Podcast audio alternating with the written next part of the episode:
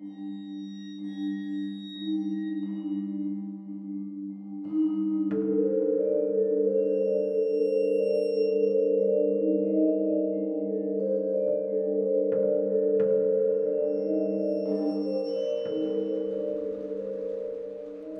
Hola amigos, ¿cómo están? Espero que se encuentren muy bien. Yo soy Serge. Este episodio lo estoy grabando el día 20 de septiembre del año 2019, siendo las 19 horas con 55 minutos.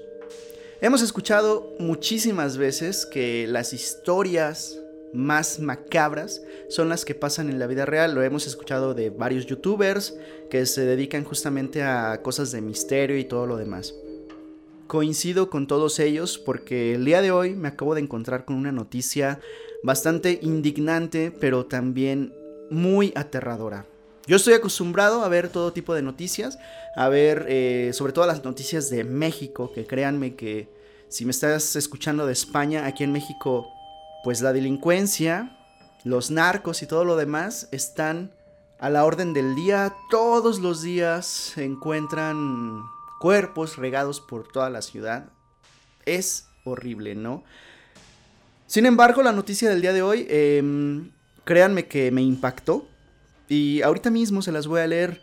La página es El Sol de Puebla.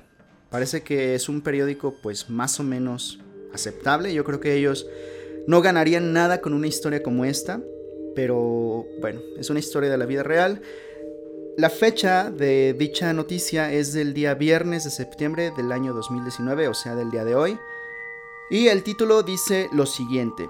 Comía perros y los vendía como carne enchilada. De esto acusan a mujer de Bosques de San Sebastián. El hijo de la fémina aseguró a la policía que su alimento eran las mascotas sin vida que su madre guardaba en el refrigerador. Un velo de misterio cubría la extraña desaparición de perros y gatos en la unidad habitacional Bosques de San Sebastián desde hace año y medio. La tarde de ayer vecinos lograron descubrir que una mujer se dedicaba al robo de los animales y lo peor es que la fémina vendía carne enchilada los fines de semana afuera de una farmacia Guadalajara. Al parecer era de los canes. El hijo de la fémina que fue encontrado al interior de la vivienda señaló a la policía que su alimento eran las mascotas sin vida que su madre guardaba en el refrigerador, a pesar de que los vecinos ya lo habían reportado a las autoridades policíacas y del ayuntamiento de Puebla, nadie les hacía caso para llevar a cabo una investigación más a fondo sobre la misteriosa desaparición de los animales. Fue hasta ayer por la noche que a uno de los vecinos le dijeron que habían visto a su perro en el departamento 52 de la calle 1B, por lo que fue a reclamar a la moradora de la casa 4 que le devolviera a su perro Bongo, un French Poodle perdido el pasado 13 de septiembre y que respondía a su llamado con un peculiar silbido que realizaba el dueño. Dicho ejercicio hizo en el lugar y el animal comenzó a ladrar dentro de la casa de la femina. La mujer se opuso a entregar al animal, pero en un descuido el can logró escapar y la responsable corrió hacia la calle, por lo que otros vecinos entraron a la casa y se llevaron una aterradora experiencia, pues dentro había alrededor de 30 perros y gatos en condiciones deplorables. Pero lo más tétrico fue el hallazgo de otros canes sin vida almacenados dentro de un refrigerador y otros botes. Alguien corrió por la mujer y tras darle alcance, esta reveló llamarse María Antonieta, de unos 35 años de edad, quien terminó por confesar que secuestraba a los animales para posteriormente pedir recompensa por ellos. ¡Qué barbaridad! Estoy totalmente sorprendido por esta noticia. Vaya loca, la verdad, yo no soy quien para juzgar a esta persona, pero yo creo que es bastante obvio que pues no está muy bien de sus facultades mentales. Al parecer, pues tienen que hacer algo al respecto de esto, ¿no? Tienen que llevarla a un psiquiátrico, a encerrarla, no tengo ni idea de qué tengan que hacer con ella, pero algo tienen que hacer. Afortunadamente, la descubrieron. Eso es la única lo único bueno que podemos saber de esta noticia. Es, del día de hoy, al parecer. Y gracias a un canito, gracias a Bongo, lograron rescatar a otros 30 animalitos. Imagínense. Y luego es un French Poodle, es como mi perrito, como mi perrito Calcifer. Si Calcifer se pierde, yo me la voy a pasar buscándolo como loco. Hay gente que se dedica a eso, ¿eh? Hay gente que se dedica a robar perritos para pedir recompensa por ellos. Pero no a cualquier perrito, o sea, no ven así con una casa y un perrito ahí todo descuidado, no se roban perritos así, se roban perritos eh, ya más caros o sea, ya perritos de raza más, em, pues más cara, la verdad. Para mí todos los perritos son igual de amorosos, pero ya ven que los venden en diferente precio, ¿no? Los de, ¿cómo se llama esto? Los de pedigrí, carísimos y no sé qué rollo. En fin, yo no sé de eso. Entonces, estas personas se roban a perros, pues que son caros, para cruzarlos y así seguir vendiendo. O muchas veces para pedir recompensa. O sea, buscan una casa que esté más o menos de dinerito, se roban al perrito y pues se fijan si después piden recompensa, les marcan, ¿saben qué? Encontramos a su perro y van a cobrar la recompensa. Es como un secuestro de perros, ¿no? Pero esto, esto que sucedió, de que además de extorsionar a las personas, además de secuestrar a los perritos para pedir recompensa, se los comía, vaya mujer tan loca. Voy a estar atento a esta noticia para ver qué es lo que procede después.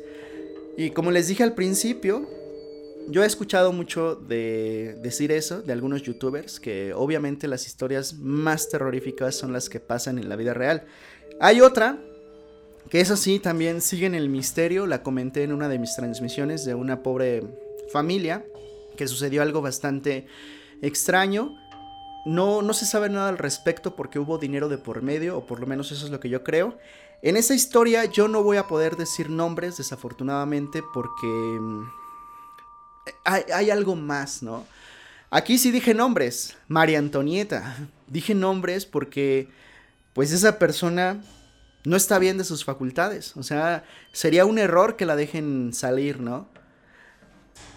Ahora, antes de terminar este episodio, hay algo que, que he notado a algunas personas de YouTube al ver ese tipo de noticias, es que no tienen nada de sensibilidad esas personas. Porque se dio el caso también de un sujeto que golpeó a un a un perro de esos bravos. Ah, qué raza era. Un Bull Terrier, no sé, no recuerdo, pero uno de esos perros eh, fuertes, ¿no? Lo golpeó, yo creo que porque lo mordió, la verdad no sé, pero lo golpeó hasta matarlo. Y pues yo, yo me indigné, ¿no? O sea, yo dije, qué mal, qué mala onda. Lo bueno es que pues lo están buscando, la policía cateó su casa y pues están esperando nada más a encontrarlo, ¿no? Pero lo que me sorprendió fue la, la falta de sensibilidad de algunas personas en los comentarios.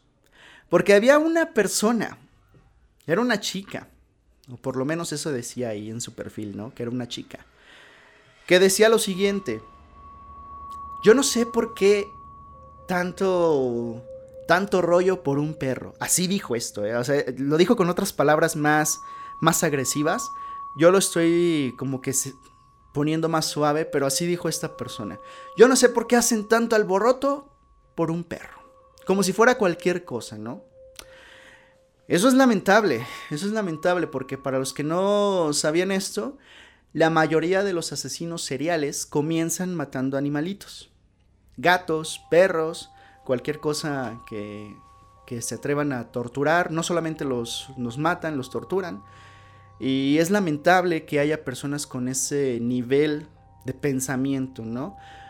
Yo creo que es porque nunca han tenido una mascota. Aquellas personas que nunca han tenido un perrito, que nunca han tenido un gatito, yo creo que no saben lo que se están perdiendo además, pero no saben lo que es em, experimentar el amor de, un animalito, ¿no? Créanme que a mí me causa mucha alegría cada vez que entro ver a mis dos perritos, cómo menean la cola cada vez que me ven tengo que cuidar al momento de abrir la puerta, tengo que cuidar que no se salgan corriendo porque están, se emocionan mi perrita casi casi se desmaya cuando llego, ¿no? Porque abro la puerta, me meto y pone la, colita en el piso, casi casi acostándose, pero moviéndola, moviéndola, o sea, es bastante simpática.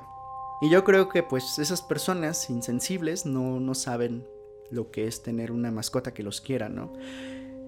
Ay, pues, en fin, chicos, espero que tengan una excelente tarde, cuídense mucho, disfruten su fin de semana, más al rato espero grabar una historia de terror ya la estaré subiendo pues mañana, supongo.